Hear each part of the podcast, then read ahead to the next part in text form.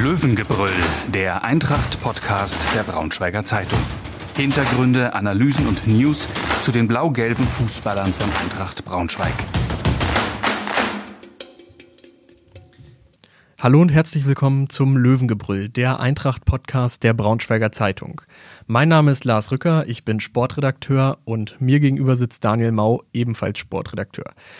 Wir nehmen heute die erste Folge des Jahres 2021 auf, unter leicht erschwerten Bedingungen, denn die Funke Mediengruppe ist ja bekanntlich Opfer eines Cyberangriffs geworden. Trotzdem haben wir uns hier zusammengefunden und ähm, ich starte gleich mal rein. Daniel, zuletzt gab es eine 1 zu 3 Niederlage in Aue. Wie hast du das Spiel gesehen? Ja, also ich fand, die Eintracht ähm, hat über lange Strecken gar nicht so schlecht gemacht. Die haben eigentlich, ein, was ich gesehen habe, soliden Ball gespielt, waren eigentlich auch ganz gut drin im Spiel, waren aggressiv in den Zweikämpfen. Gerade so, so ein äh, Patrick Kammerbauer hat mir im zentralen Mittelfeld ähm, ganz gut gefallen. Da waren auch so ein paar Ballstaffetten dabei, die eigentlich so sehr flüssig aussahen, was vor ein paar Wochen nicht so häufig der Fall war, wo man ja doch dann irgendwie sich sehr ins Spiel reingequält hat oder natürlich durch die vielen Rückschläge auch mehr über den Kampf gekommen ist. Und ich fand, dass sie das eigentlich doch, ähm, ja, wie gesagt, über weite Strecken ganz gut gemacht haben und dann auch in der zweiten Hälfte, als es ein bisschen giftiger wurde, diesen Kampf einfach angenommen haben, der, der auf dem ja wahrscheinlich auch sehr tiefen Boden ähm, dann, dann äh, zwangsläufig äh, stattgefunden hat. Von daher ja, ist es so ein bisschen traurig, dass sie dann nicht mehr mitgenommen haben, weil sie ja natürlich dann auf der anderen Seite doch wieder sehr viele Fehler, du hast es ja auch geschrieben in deinem Text, ähm, gezeigt haben äh, oder offenbart haben, die sich schon, ähm, die sich durch die ganze Saison ziehen. Das macht so ein bisschen ja, schwierig, das Spiel einzuordnen, weil jetzt, man könnte jetzt sagen, von, von, einer, von einer sportlichen Leistung vielleicht sogar ein ganz, ganz kleiner Schritt nach vorne äh, oder ordentlicher Start ins neue Jahr, aber das Ergebnis ist natürlich dann auch doch wieder enttäuschend, wobei man natürlich sagen muss, Aue ist jetzt auch nicht ähm, keine so schlechte Zweitligamannschaft. Ähm, da zu spielen ist, glaube ich, für alle Teams schwierig. Von daher, ja, ähm, das Gute ist, glaube ich, dass die Teams hinter einem oder die Mannschaften hinter einem ähm, auch verloren haben. Dadurch, äh, man ist auf diesem 15. Tabellenplatz. Ähm, wir haben schon häufiger gesagt, das wird eine lange Saison, eine schwere Saison und dieser 15. Platz würde am Ende reichen für den Klassenerhalt. Äh, bis dahin ist uns noch ein weiter Weg, aber ja, ich so ein bisschen ähm, lachendes und weinendes Auge ähm, in Aue bei allen Eintracht-Fans, denke ich, weil zumindest ähm, stimmt es ein bisschen hoffnungsvoll, wie sie aufgetreten sind, dass sie, dass sie, ähm, dass sie einfach dieses, diese, diese Aufgabe bewältigen können. Auf der anderen Seite ist natürlich eine Niederlage, eine weitere Niederlage und ähm, einfach, ähm, sie bleiben unten drin. Und das ist natürlich das Ärgerliche. Ja, Peter Vollmann hat es ja auch gesagt, man sollte das Spiel ein bisschen teilen, die positiven und die negativen Aspekte sehen, bewerten. Ich glaube, das machen sie bei der Eintracht auch. Ich muss sagen, positiv ist mir aufgefallen, wie die Mannschaft sich die Chancen herausgespielt hat. Das äh, hat in dieser Saison selten so gut ausgesehen, muss man, muss man ehrlich zugeben. Äh, wie das 1, äh, 1 zu 0 durch Fabio Kaufmann entsteht, das fand ich echt stark. Nick Proschwitz rettet da den Ball noch vor der, ähm, vor der Auslinie. Ein Doppelpass wird gespielt und am langen Pfosten lauert er dann ähm, Fabio Kaufmann. Ähm, so musst du spielen eigentlich, um, um dann auch was Zählbares mitzunehmen. Es gab ja sogar die Chance aufs 2-0, vielleicht gab es die sogar mehrfach, aber dann kommen halt wieder diese unerklärlichen Fehler und ich glaube, wenn wenn das nicht bald abgestellt wird, dann kostet dir das irgendwann den Kopf. Dann kommen halt die Mannschaften von hinten, die ja auch nochmal ihre Spiele gewinnen werden, die sich auch im Winter verstärken. Also da muss Eintracht dringend ansetzen. Und Was meinst du, wie ist, wie ist da die Stimmung in, in der Mannschaft? Du hast ja jetzt auch mit Peter Vollmann gesprochen und ähm, mit Daniel Meyer ja auch. Also ist das dann, hast du das Gefühl, dass eher so das Negative überwiegt nach diesem Spiel? Ich glaube, zu, zu Beginn ähm, war das der Fall, einfach dadurch, dass, dass die Enttäuschung dann so groß war. Das hat man in der Pressekonferenz gemerkt, bei der ich übrigens nicht äh, mit dem Trainer gesprochen habe, sondern die Fragen Corona-konform über eine WhatsApp-Gruppe eingereicht habe. Von das daher ist ja heutzutage gesprochen. Genau, von daher gab es jetzt keinen direkten Austausch bislang. Äh, aber er hat da natürlich schon sehr deutliche Worte gewählt. Ich weiß nicht, ob er sich damit den größten Gefallen getan hat, weil eine Mannschaft, die gerade so wieder so ein bisschen ins Laufen gekommen ist, ähm, wird jetzt zumindest in Teilen so ein, Stück weit auch demoralisiert, wieder einzelne Spieler. Ähm, er hat zwar keine Namen genannt, aber ich glaube, man konnte sich ungefähr denken, äh, wen er damit meinte und, und wer dann auch um seinen Platz in der Startelf fürchten muss. Und ähm, das wird, jetzt, wird sich jetzt zeigen, wie das jetzt in der Trainingswoche auch aufgefangen wird, weil ich glaube, das, das muss er tun, sonst ähm, könnte die Stimmung da vielleicht auch mal kippen. Wen siehst du da als Ersten, der ein bisschen zittern muss? Wahrscheinlich Robin Ziegele, der irgendwie keinen so glücklichen Auftritt hatte. Ja, ich finde, der hat im Spiel immer mehrere gute Aktionen auch, aber dann ist es immer eine Aktion, die, die vieles zunichte macht. Die Ausflüge über die Mittellinie oder überhaupt die, die Vorstöße. Äh, da hatte er in dieser Saison oftmals auch in 50-50-Aktionen das Pech, hat den Ball verloren. Daraus entstand dann der, der schnelle Gegenangriff und, ähm, und das Gegentor. Und ähm, sowas sorgt natürlich auch nicht dafür, dass man als Zweitliga-Neuling dann sich, an Sicherheit gewinnt.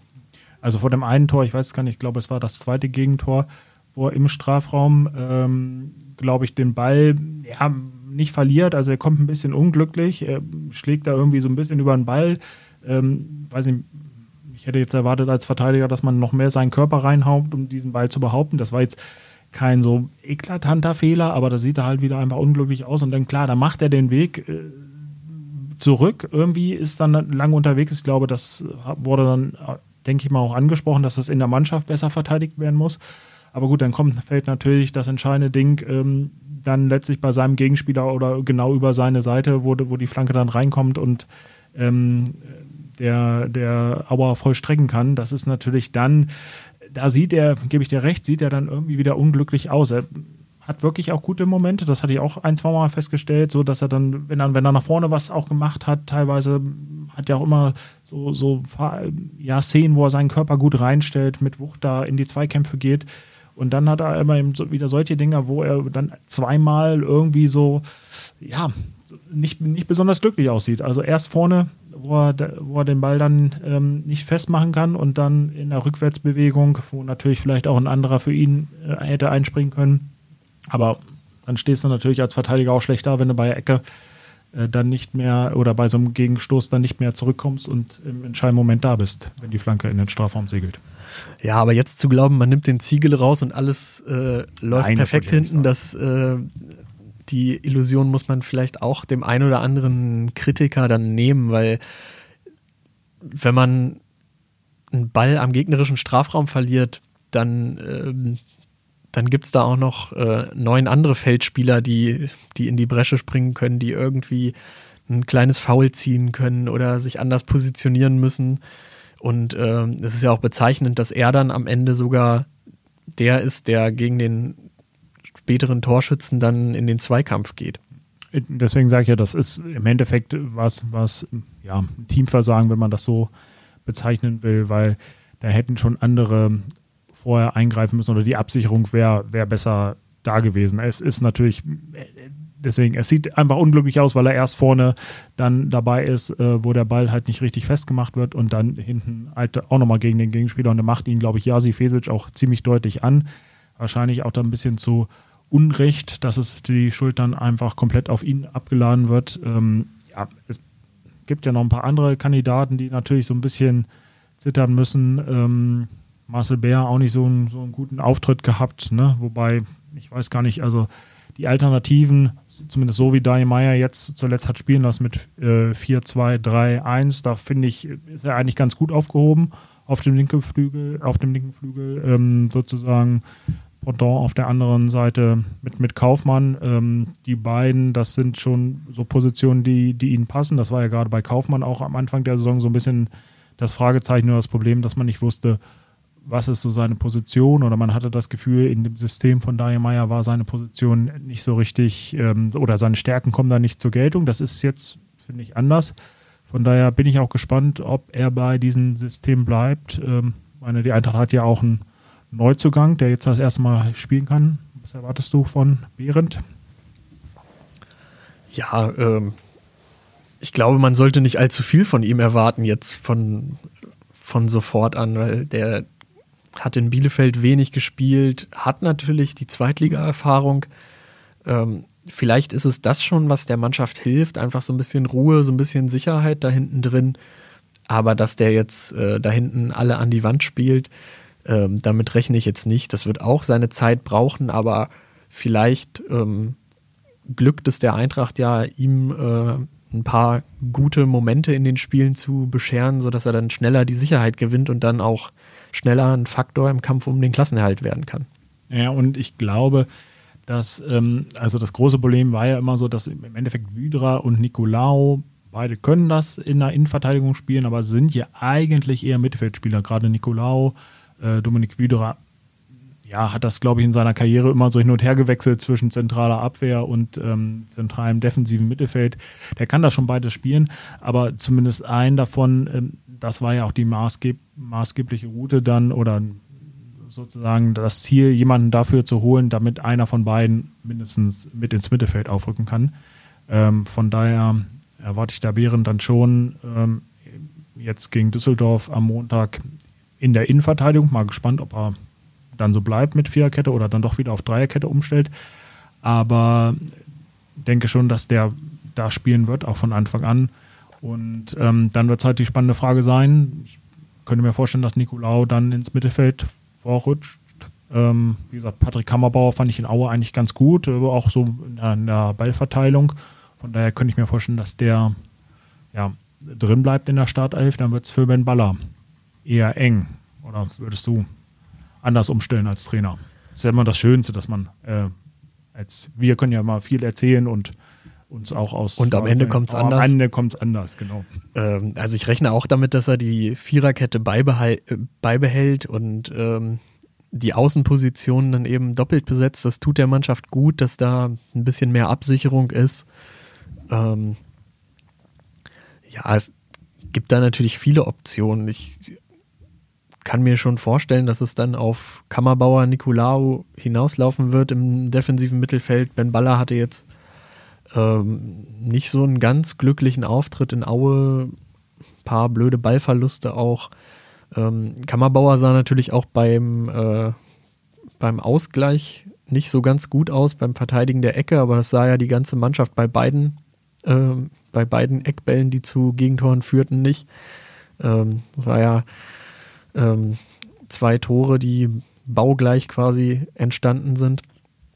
Ähm, gut gemacht von Aue. Gut gemacht von Aue. Ähm, gute, gu gute Variante. Ähm, ja, Kammerbauer, finde ich, macht es nicht schlecht. Hatte ja auch schon sehr gute Momente in diesem Jahr. Gegen Sandhausen hat er ja gefühlt das, äh, ja, nicht das Spiel alleine gedreht, aber mitgeholfen, zwei Vorlagen gegeben. Ähm, er taucht aber auch immer wieder ab. Das ähm, macht mir dann immer so ein bisschen Sorgen. Ähm, und ähm, ihm fehlt leider auch so der, der Abschluss, den man vielleicht in, in so einer Phase als Mittelfeldspieler dann auch mal haben muss, dass man, wenn man da im Abstiegskampf steht, bei so schwierigen Platzverhältnissen einfach auch mal aus der zweiten Reihe abzieht. Da sehe ich im Moment wenig Spieler, die das bei Eintracht können. Ja, das, das ist sicherlich ein Problem. Also auch Felix Groß, wo man ja dachte, ähm, ja, der ist jetzt kein Torjäger in seiner Karriere gewesen, aber einer, der zumindest über eine gute Schusstechnik verfügt. Ähm, der hat natürlich jetzt auch noch nicht Glück gehabt, irgendwie vielleicht mal mit so einem Distanzschuss. Ähm, hat ja in Aue auch ein bisschen weiter vorne gespielt oder auf der, ja, man kann sagen, Zehnerposition gespielt. Ich bin gespannt, ähm, wie er, wie seine Rolle ist. Wird er eh kritisch gesehen oder meiner Meinung nach zu Recht kritisch gesehen, weil ähm, er natürlich noch nicht die, diese Spielerpersönlichkeit ist, die man sich so ein bisschen von ihm erhofft hat. Und äh, von daher bin ich gespannt, ähm, jetzt mit dem Neuzugang ähm, vielleicht, oder es ist ja angedacht, dass noch einer für die Defensive kommt. Ähm, ähm, wenn sich das realisieren ähm, lässt, wird natürlich auch die ganze Statik der Mannschaft anders. Ne? Wenn dann Dominik Widra oder auch äh, Janis Nikolaou halt nach vorne ins Mittelfeld rücken, dann wären das wären zwei für die Doppelsechs. Dann ähm, denke ich mal, wird es für Felix Groß ähm, da eng. Spielt er dann auf A10? Was ist mit Martin Kobylanski? Ähm, auch ein Thema, der jetzt irgendwie draußen war, ähm, auch so ein bisschen gerade wieder so gefühlt in so einem kleinen Loch ist, also der Mannschaft zumindest nicht so helfen kann, ähm, wie, wie das ähm, in der Drittligasaison war und am Anfang der Saison. Ähm, von daher bin ich gespannt, ähm, wie das dann ähm, sich wirklich alles auswirkt. Die neuen Leute, dann kann sich die Statik der Mannschaft nochmal verändern. Und von daher, ja, Felix Groß, ich weiß nicht, mal gucken. Also es stimmt schon, es fehlt so ein bisschen die Abschlussstärke aus der zweiten Reihe und da ist natürlich der Martin Kobylanski einer, der genau das mitbringt. Von daher bin ich gespannt oder glaube ich fast, dass er im Heimspiel wieder von Anfang an aufläuft.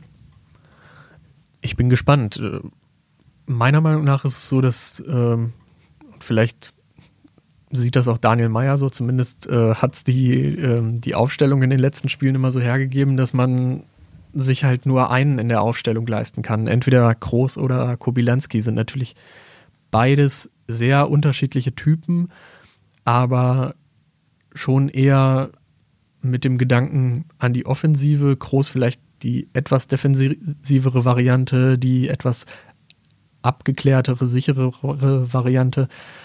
Aber beide auf dem Spielfeld fand ich in, in vielen Spielen war das dann zu körperlos und du brauchtest dann oder du bräuchtest dann eigentlich einen Nebenmann, der, der sehr körperlich agiert. Vielleicht wenn Nicolao oder Vidra nach vorne rücken, vielleicht wäre das dann nochmal eine Idee, das zu testen. Ansonsten sage ich aber entweder Groß oder Kobilanski in der Startaufstellung. Ja, würde ich auch unter, äh, unterschreiben. Ähm, ist natürlich eine, ja, eine, schwer, ähm, ähm, ja, eine schwere Frage oder eine ja, schwere Antwort auf diese Frage zu finden weil natürlich beide sehr ja als Stützen äh, eingeplant waren vor der Saison, als äh, sozusagen wirkliche Leistungsträger. Und wenn man sich dann zwischen diesen beiden entscheiden muss, hat man natürlich immer einen, der ein bisschen ähm, äh, böse aus der Wäsche guckt, der sauer sein wird. Ich glaube, gerade Martin Kobylanski ist ja so ein bisschen dafür bekannt, dass er dann ähm, eher auch ähm, so ein bisschen schlechte Stimmung vielleicht macht oder ausstrahlt, um es mal so auszudrücken. Vielleicht gar nicht bewusst, aber eher, aber dann halt auch unbewusst. Und äh, von daher wird das schon, wäre das schwierige Entscheidung für Daniel Meyer. Ähm, letzte Saison hat man ja mal gesagt, Proschwitz und Kobilanski zusammen, das ist schon schwierig, äh, weil die beide nicht so gegen den Ball arbeiten. Wobei Nick Proschwitz äh, ja eine super Entwicklung genommen hat und jetzt gerade auch, ähm, finde ich, ähm, nicht nur wegen, wegen seiner Tore, sondern auch so ganz gut gegen den Ball arbeitet. Von daher, dieses Problem stellt sich nicht mehr, aber jetzt hat man vielleicht dann ein neues, ähm, wenn man mit Groß und Kobilanski spielt, ähm, würde ich dir recht geben von daher denke ich auch, dass es dann eine Entscheidung entweder oder ist. Und ähm, ja, ich glaube, man muss jetzt mal gucken, ob das schon sich in diesem Spiel oder im nächsten Spiel äh, schon so klar ähm, ja, manifestiert. Aber wenn vielleicht dann doch nochmal eine weitere Option für die Innenverteidigung kommt, dann ähm, und ähm, der eine oder andere aus der Abwehr dann fürs Mittelfeld frei wird, dann wird es, glaube ich, für beide zusammen auf dem Platz schon eng in dieser körperbetonten zweiten Liga sollte noch eine Option für die Verteidigung kommen, wird es ja generell eng. Also der Kader wurde ja so aufgestellt, dass er sehr viele zentrale Mittelfeldspieler ähm, enthält. Und wenn man dann noch einen Innenverteidiger holt oder noch einen Verteidiger und damit ermöglicht, dass eben ein Nicolau und ein Vidra eine Position nach vorne geschoben werden, wo kommt man dann hin mit den Jungs, die jetzt schon auf der Bank sitzen? Also da gibt es ja Ibamai, Danilo Wiebe spielt rechter Verteidiger, gehört aber eigentlich auch ins Zentrum. Ähm, deswegen, da wird sicherlich auch noch ein bisschen was zu moderieren geben für den Trainer und den Sportdirektor in der Rückserie. Also ich hätte mir auch ähm, vielleicht sogar eher einen Spieler für außen gewünscht, ähm, der ein bisschen Tempo mitbringt. Also das, kann natürlich noch passieren. Also ich meine, Transfer Fenster ist noch bis Ende Januar offen. Es gibt ja auch Gerüchte, dass man zum Beispiel ähm, noch einen Linksverteidiger holen will. Ähm, weiß nicht, wie schnell das umzusetzen ist. Ich finde auch Lasse Schlüter hat das jetzt letztlich gar nicht so schlecht gemacht, irgendwie die Spieler, aber er ist natürlich dann irgendwie ähm, so eine richtige Alternative gibt es zu ihm auch nicht. Gut, Nico Klaas hat das schon gespielt, ähm, aber eigentlich auch eher zentraler. Also ich hätte mir schon vielleicht, ob es jetzt defensiv oder vielleicht auch offensiv, einfach noch ein bisschen mehr ja, Tempo auch auf den Außen gewünscht. Also ich glaube, da ist ähm, vielleicht ein großes Problem bei der Eintracht, ähm, weil ja, Danilo Wiebe eher ein zentraler Spieler, der hat ein großes, sehr, kann ein sehr laufintensives Spiel durchhalten ähm, von, der, von der Geschwindigkeit ist es okay. Lasse Schlüter äh, macht das solide, aber hat jetzt nicht das große Tempo. Ähm, und dann die beiden vorne, ähm, Kaufmann und Bär, das sind schon schnelle Spieler, glaube ich, aber dann hört es ja auch fast auf. Und ähm, das fehlt so ein bisschen der Eintracht im Kader, dass man auf den Außen vielleicht ein bisschen Tempo hat. Bei Abdullahi, na gut, das ist so ein bisschen so das große Fragezeichen, wo man nicht weiß, ähm, was, was kann der Junge irgendwie noch bringen irgendwie. Ähm, wieder ein sehr ja, unglückliches halbe Jahr jetzt in Braunschweig äh, mit Verletzungen, mit Rückschlägen, mit irgendwie so ein bisschen auf der Formsuche. Weiß nicht, wäre natürlich auch noch eine Option, die ein bisschen Tempo auf Außen bringen könnte. Aber eigentlich hätte ich mir da so ein bisschen Engagement auf dem Transfermarkt in, der, in dem Bereich gewünscht. Ja, ich finde, die Einwechslung am, ähm, am Wochenende hat so ein bisschen gezeigt, vielleicht ähm, wird es ja auch noch mal was mit Leandro Putaro. Ähm, Wobei der auch nicht der schnellste ist. Ne? Aber ist zumindest der wahrscheinlich der klassischste Linksaußen da im Kader und hat den Schuss aus der zweiten Reihe. Ähm, ich finde, die, die Einwechslung hat es dann so ein bisschen gezeigt, dass er nicht ganz abgeschrieben ist. Ähm, hatte ja auch so viele kleine Verletzungen in der, in der bisherigen Serie. Ähm, ja, muss man abwarten. Er hat schon zweite Liga gespielt mit Bielefeld, hat, glaube ich, Eintracht auch mal ein ziemlich blödes Gegentor in der letzten Minute zugefügt. Ähm das, das kann sein, aber ich wollte gerade sagen, er hat ja nicht nur zweite Liga, sondern auch sogar erste Liga gespielt. Und ich glaube sogar einmal in der Champions League. Also mhm. einmal Champions League. Er sagt jetzt auch noch nicht so viel aus, aber immerhin hat er, sage ich mal, auch schon höher gespielt. Ja, die, die Anlagen um ein guter Zweitligaspieler zu, ähm, zu werden, bringt er mit, aber irgendwie fehlte ja immer ein Stück. Das fehlte auch schon manchmal in der dritten Liga. Ähm, gucken, ob Daniel Meyer das jetzt rauskitzeln kann. Bei Abdullahi ähm, sehe ich es auf den, den sehe ich auf den Flügeln eher nicht. Da fehlt mir das, das taktische Verständnis oder das, das Defensivverhalten auch, also im Zentrum fand ich ihn gegen Dortmund ähm, gar nicht so schlecht, wenn man ihn dann, wenn man ihn und seine Stärken dann richtig einsetzt und ähm, einen Spieler drumherum spielen lässt, der, ähm, der ihn auch einsetzen kann, dann kann das funktionieren. Aber für die Flügel ist er für mich eigentlich keine Option. Wobei das Herr in Braunschweig ähm, unter Thorsten Lieberknecht ja irgendwie gespielt hat, ähm, eine Zeit lang zumindest. Er wurde auch als er ist als Stoßstürmer geholt. Ich glaube, Daniel Meyer sieht ihn auch eher als Zentrumsspieler. Das war ja so ein bisschen auch die Idee dahinter, ihn dann vorne drin zu haben, auch im, eigentlich ja erst im Zweiersturm.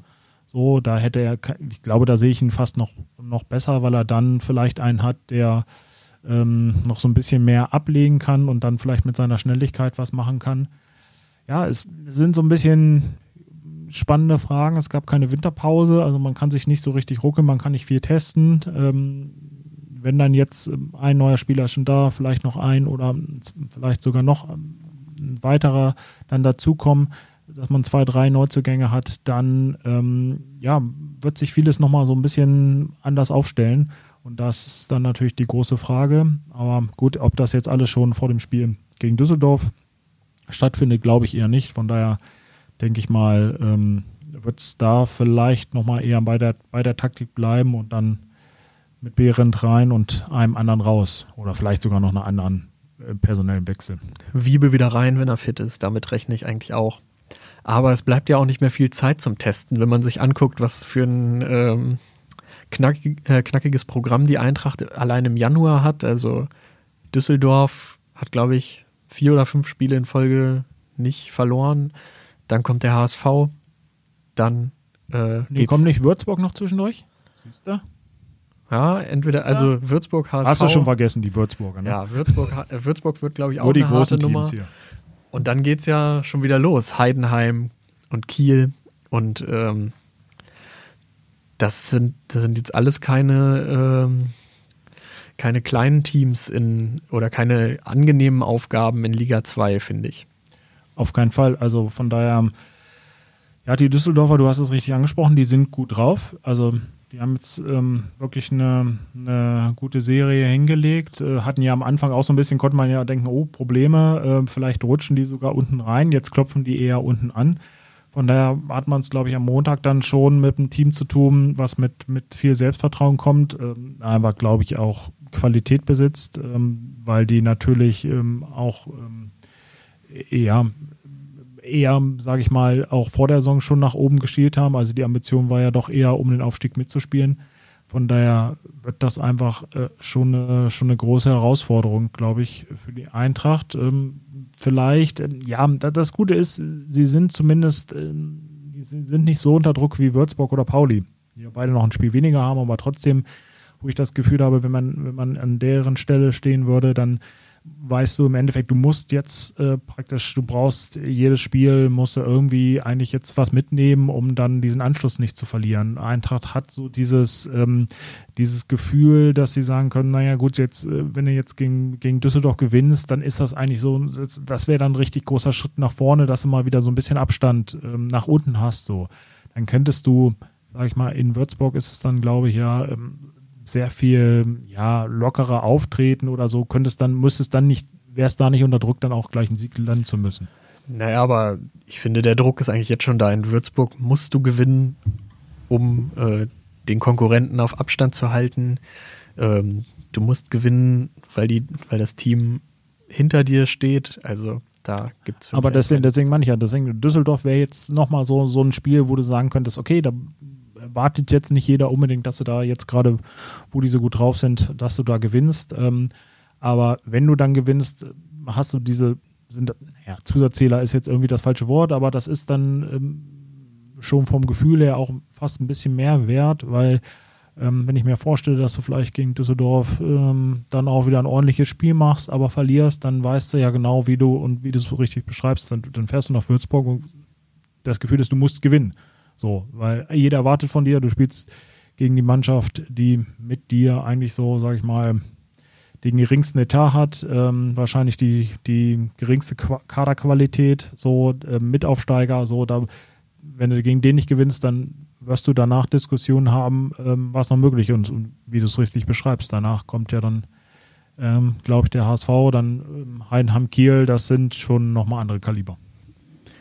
Ja, man muss auch sagen, Würzburg verstärkt den Kader auch, haben da ja einen finanzkräftigen Investor an der Hand. Ähm, gut, einen 38-jährigen Stürmer mit Stefan Meyerhofer verpflichtet, aber auch ein paar, äh, paar andere Ergänzungen, die vielleicht funktionieren können. St. Pauli jetzt Anfang der Woche auch zugeschlagen, neuen Torhüter geholt und äh, Omar Marmouche von, vom VfL Wolfsburg ausgeliehen. Also da passiert ja auch schon überall was. Ähm, Pauli hat sogar noch, ich, ich sag mal, den, den Vorteil von diesen drei Teams, die unter der Eintracht stehen, dass sie eben die, äh, die Karte Trainerwechsel noch nicht gezogen haben. Also sie können da nochmal einen Impuls setzen oder die anderen können es auch, aber da ist ja vielleicht ähm, das, das, das ganze Thema schon verpufft. Sandhausen spielt, glaube ich, eine sehr schwierige Saison. Ähm, erinnert mich so ein bisschen an Eintracht äh, 2017, 2018 als Eintracht abgestiegen ist, weil das, das war ein Kader, der eigentlich den nächsten Schritt machen wollte, wurde nochmal verstärkt, so ein, so ein Stück weit. Und dann, ähm, gut, dann erfolgte schon der Trainerwechsel, der erfolgte damals bei Eintracht nicht. Aber ähm, man, man sieht ja schon, dass es in der zweiten Liga dann auch mit einem besser besetzten Kader schwer aussehen kann, wenn, wenn manches nicht zusammenläuft. Das stimmt, aber möchte ich jetzt nochmal daran erinnern, dass ich vor der Saison gesagt habe, Sandhausen äh, wird es schwer haben und äh, rutscht unten mit rein oder könnte ein Konkurrent äh, um den Klassenerhalt bei der Eintracht werden. Vielleicht habe ich auch einfach, äh, ähm, war das Unwissenheit und habe jetzt im Nachhinein Glück, äh, dass, das, dass das so gekommen ist. Aber mal gucken. Also ich weiß nicht, Sandhausen ja, also klar, die sind eigentlich so ein bisschen wahrscheinlich besser aufgestellt als Würzburg und, und die Eintracht, aber so vom Gefühl her natürlich immer so, so, ein, so ein Kandidat, die man auch reinrutschen können. Das ist kein großer Club. Ähm, die, die haben die letzten Jahre gut gearbeitet, haben so ein bisschen vielleicht auch über ihren Verhältnissen, ähm, sag ich mal, die Ergebnisse erzielt, um es so auszudrücken. Und ja, da kann es natürlich mal passieren, dass du dann unten reinrutscht. Ähm, ja, kann ich, kann ich nicht, äh, bin ich auch gespannt, ob die nochmal die Wende schaffen in der Rückrunde dann. Oder halt jetzt im neuen Jahr schon auch. Ähm, Trainerwechsel, ja, die Karte auch gezogen, bisher noch nicht so die Auswirkungen da. Also ähm, ja, ich glaube so Würzburg, Sandhausen, das sind die Teams, die die Eintracht, glaube ich, hinter sich lassen muss. Ähm, klar, von oben kann auch nochmal eine runter reinrutschen, aber das wird dann schon eher schwierig. Und bei Pauli könnte ich mir halt vorstellen, dass die schon nochmal von hinten Druck machen werden. Also es wäre erstmal wichtig, dass man zwei hinter sich lässt, die zwei direkte Absteiger und da würde ich, äh, sag mal, Würzburg und Sandhausen als die ja, besten Kandidaten sehen für die Eintracht, die man, die man, ähm, die man auf Abstand halten kann. Und dann wäre natürlich schön, wenn man dann vielleicht noch den 15. Platz oder vielleicht sogar den 14. Platz am Ende ergattern könnte. Aber so weit sind wir ja noch nicht.